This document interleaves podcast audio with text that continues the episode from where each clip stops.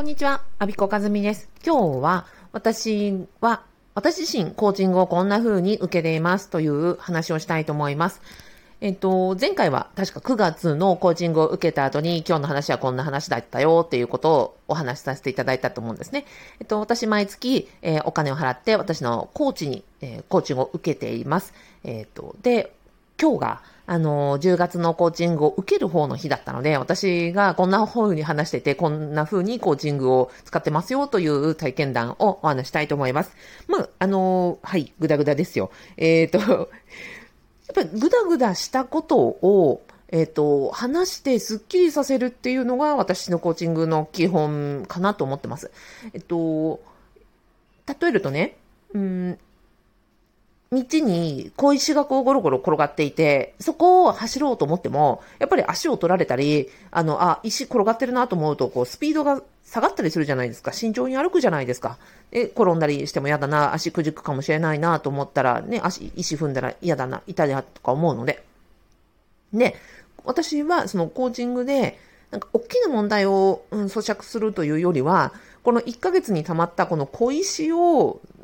のけるみたいなことをしている感じです。で、小石を抜けて道が真っ平らになると、そこでもう歩きやすくなるし、走りやすくなるし、スピードが結果的に加速するし、ブレーキが外れる。こんな感じなんですよね。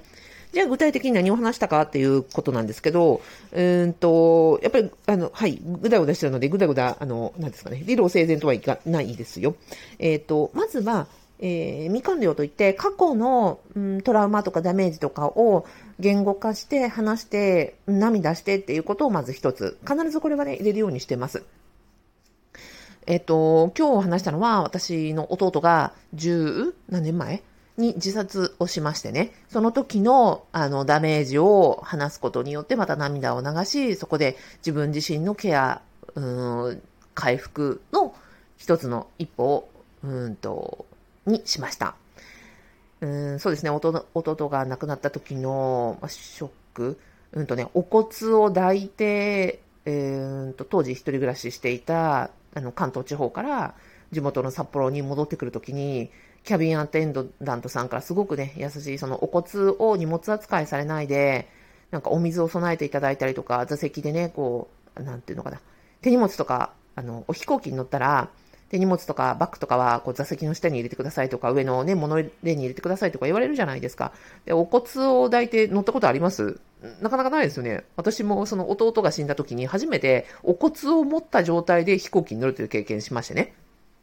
で、その時どうなるのかなと思ったら、あの、なんだろう、グランドスタッフさんもすごく優しくて、どうぞ、あの、一緒にお乗りくださいっていうふうに言ってくれて、で、座席に着いたら、あの、まあ、今日は混んでるので、あのね、えっ、ー、と、亡くなられた方のお座席は一つご用意することができないのですが、膝の上にね、お骨を抱いてる形でお座りいただくのはいかがですか？って言われて、あ、どうもありがとうございますって。要は、その、なんかね、あの、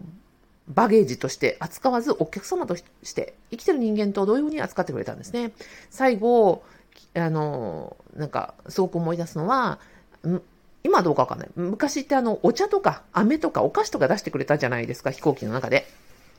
で、うんと、生きてる人間には、紅茶がいいですかとか、あの、あ、コーヒーがいいですかお茶がいいですかとかって言って聞いてくれて、出してくれたんですね。そしたら何にも言わずに、その、弟のね、お骨の前にね、ポンとお水を一杯注いで、あの、お供えしてくれたんですよ。もうこのね、あの、もう、JAL の、JAL のキャビンアテンダントさんのお心遣いが本当に嬉しくて。で、あーって、その葬式が終わって、本当そうですね、自殺だったんで、その、心づもりもないままに、弟が死んじゃったわけですよね。だから、葬式を挙げたものの、なんか本当に死んだ感じがしない。お骨を抱いていても、なんか、弟はどっかで生きてるみたいな感じもあったりして。うん、でも、やっぱりショックもあり、ダメージもあり、まあ、極限のなんか、そうですね、ダメージっぷりだったんですけど、そこで、あの、キャビンアテンダントさんが、お骨に対してそっと水を備えてくれたっていうその行為がもうむちゃくちゃ嬉しくて、で、泣けなかったんですよ、その時は。もうなんかそこで涙を出しちゃったらもう一切合切なんかそこまでの1週間のなんかもうなんて地獄のような日々が全てこう、うん、吹き出しそうな気がして号泣しそうな気がして飛行機の中だったし泣けなくて。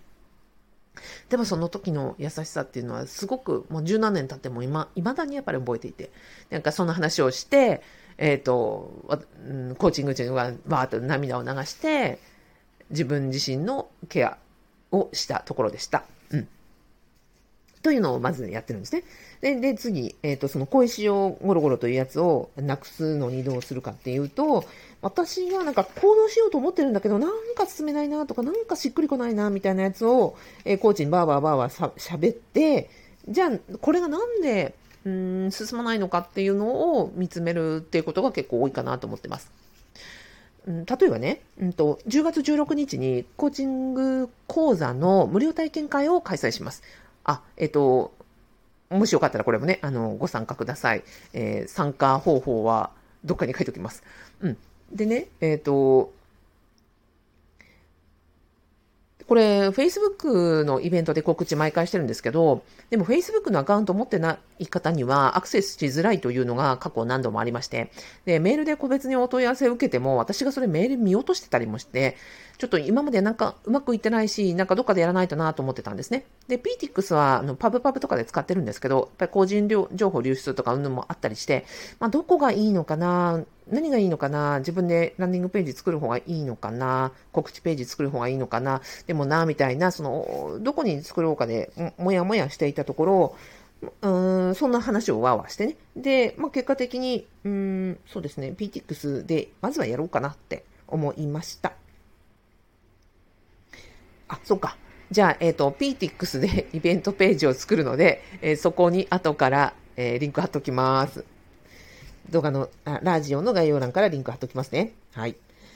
というふうに行動するわけです。で、次に、えっ、ー、と、ラジオ、この撮ってるラジオが今、スタンド FM だけなので、他の、あの、ポッドキャストとか、iTunes とか、いろんなところに配信できるツールがある。アンカーっていうツールがあるというのを知ってるんですけど、そこがなかなか、えっ、ー、と、踏み出せないなとか、この音源を YouTube に、えー、アップロードしようかなとも思ってるんですけど、それもなかなかね、あの、なんかコメント欄がどうしようかなとか、いろいろあってなかなか思ってるんだけど進めないっていうのが2、3ヶ月続いてるっていう話をして。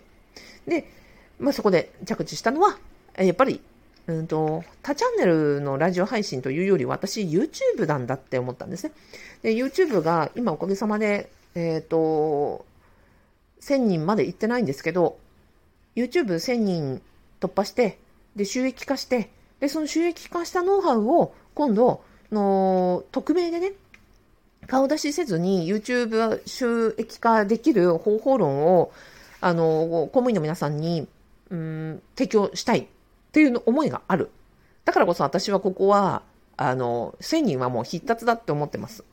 という話をして、ああ、やっぱり私はそのラジオ拡大というよりは、ラジオの音源を利用して、えー、YouTube の収益化に、えー、行こうということが腹がくくれたという、えー、今日のコーチングでした。ですので、えー、コーチングが終わった後、これからやることは、PTX で、えー、コーチング講座の無料体験会を、え、アップするということと、それから、このロンあラジオの音源に、え、画像をつけて YouTube にアップロードしてみるということ。この2つを、え、宿題として、ここで宣言させていただきます。とするとね、あの、コーチにも宣言するし、えー、私自身の行動のモチベーションにもなるし、えー、こう、小石がゴロゴロしてたのが、一つ、二つ、三つと、あのー、片付いたので、さあ今日、今月も頑張ろう。次回まで、えっ、と、なんか、うん、進んでいようっていうふうに思えるというのがコーチングです。はい、私の、えー、2021年10月のコーチング、こんな話をしましたという、えー、体験談でした。えー、もしコーチング受けてみたいというふうに思われましたらば、うん、そうですね。あそこもなんかリンク貼っときます。はい。はい、最後までお聞きいただきありがとうございました。アビコカズミでした。